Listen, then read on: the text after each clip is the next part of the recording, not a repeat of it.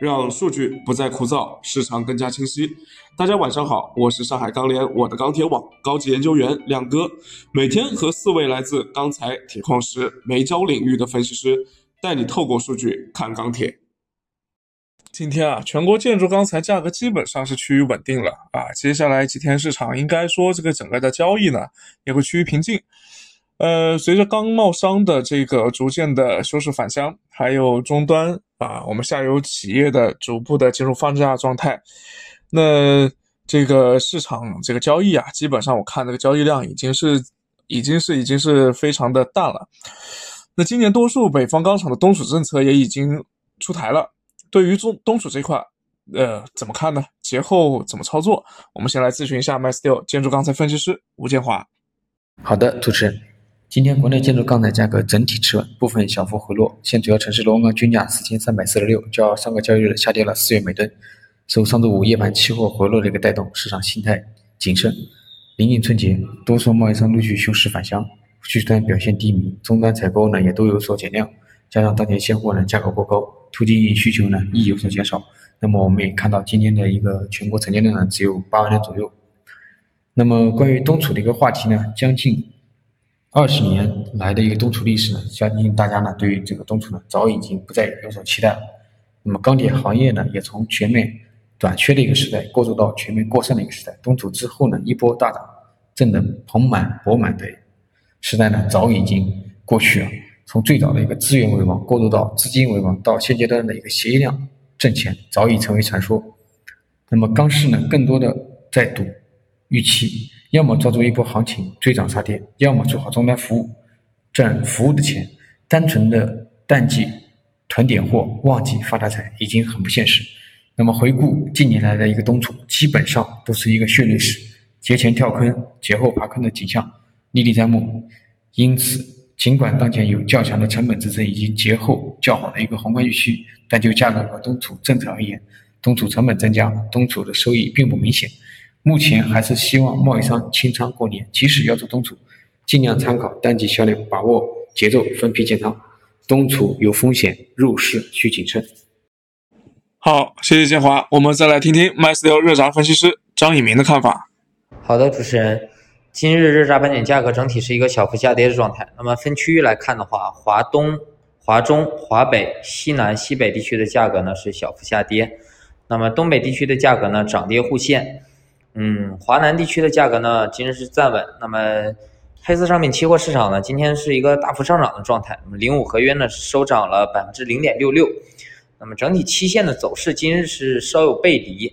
那么现货市场呢早盘报价是小幅下跌。那跌后呢，市场成交一般。午后呢，受期货拉涨的影响，部分地区的价格呢是有小幅的一个回涨，但是涨幅还是较为有限。整体今天现货对盘面的跟随力度是没有前期强的。那么主要也是本周各地的市场呢，基本陆续开始休市，到本周结束呢，市场可能近乎完全休市的一个状态。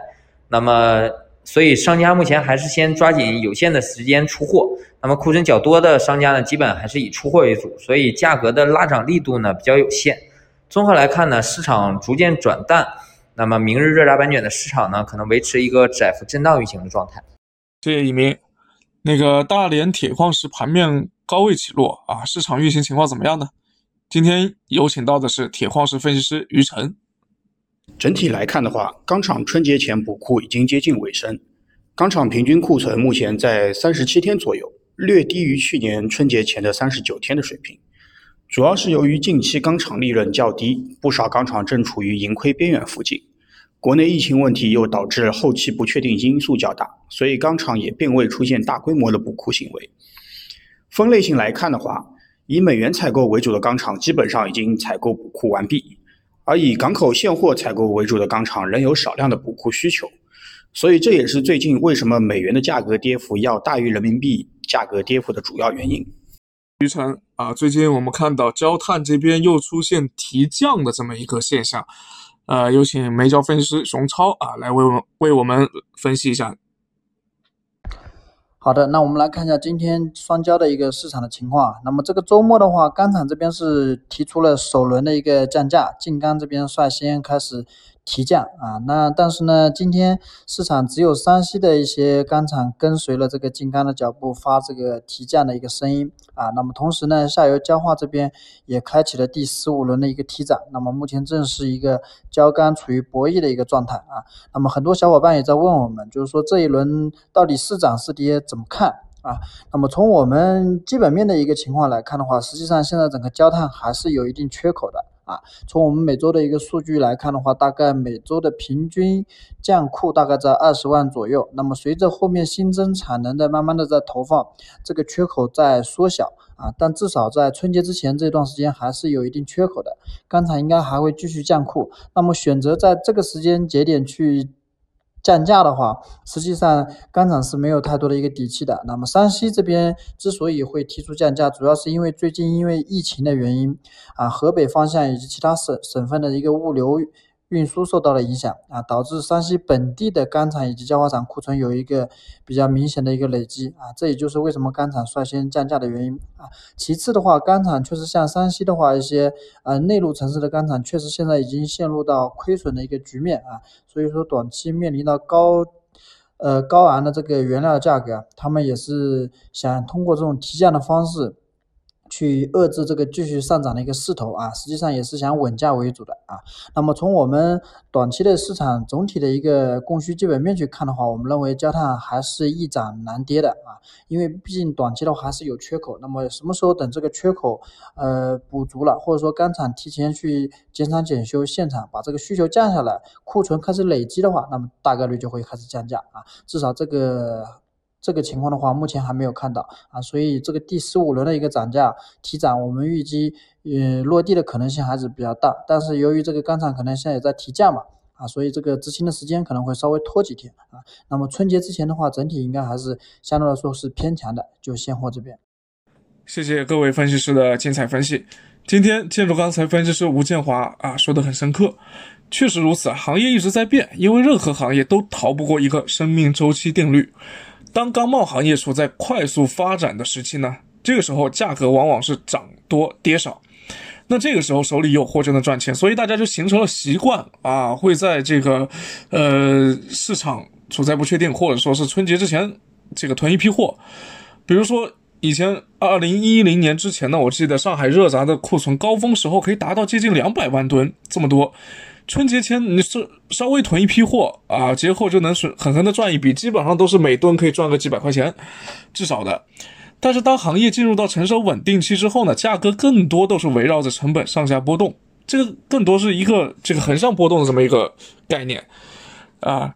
那二零二零年这种由需求的集中释放带来的价格上涨，可能在以后很长一段时间里都是小概率事件。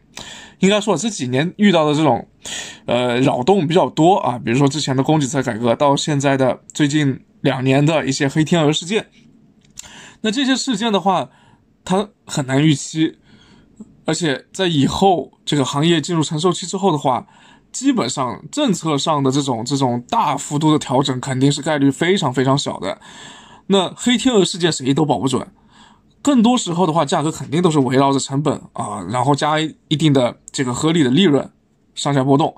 那意味着未来囤货的风险是越来越大的，谁也说不准春节后是不是一定能涨。上周五的节目里呢，我们也是做了一个小小的调研，有七位朋友给出了自己的判断。啊，还有一位朋友夸了亮哥的节目，说非常棒。首先呢，要感谢留言的朋友，在木有物质奖励的情况下啊，还能配合亮哥，这些这些这些这个朋友绝对不是托啊，绝对是真爱。结果呢，是七位朋友里面有四位有四位看涨，三位看跌，应该说是比较势均力敌的，也可以以小见大的看出啊，这个市场是越来越吃不准价格了。那我们这档节目虽然也会给出方向性的意见，但更多还是让大家透过表现、表象去看市场的本质。本质往往没那么复杂，只是人心很复杂啊。当然，我们 MySteel 研究中心也会定期的以研报的方式给我们的付费客户提供这个操作上的参考啊。如果大家有兴趣的话，可以在评论区里面留言或者私聊亮哥。那。说到人性啊，就像现在的钢厂已经对焦炭提降了，可见钢厂的压力不小。包括宝钢二月份主要品种的期货价格也是以稳为主，但是对外呢还表现得很强硬。所以大家啊，在揣测这个市场参与者心态的时候，不是看对方说了什么，而是看对方做了什么。钢厂如果不减产，我估计铁矿石的价格目前还是难跌的。春节后现货就危险了啊！那那这个这个三位看跌的朋友，我估计他们这个这个胜率比较大。如果钢厂近期减产呢，那盘面上大家就可以适当的去做多钢厂利润，呃，这样子。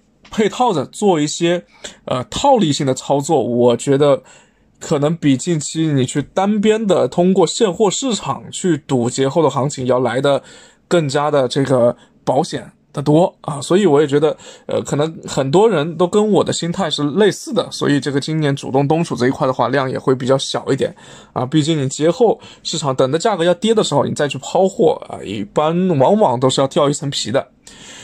那么这就是今天的节目啊！大家如果说想要我们接下来讲什么主题，可以在评论区里里面留言啊！也要提前跟大家说，就是呃还有两周啊，应该说算到今天也两周不到，这个我们的这个。呃，就要进入到放假状态了，就要就要春节了。那基本上后面这段时间呢，市场也不会有太大的波动，所以呢，我们的节目可能会做一些小小的调整，做一些这个年度的呃总结性的这个节目出来，呃，大家可以期待一下。谢谢大家的收听啊，感谢大家，明天继续关注。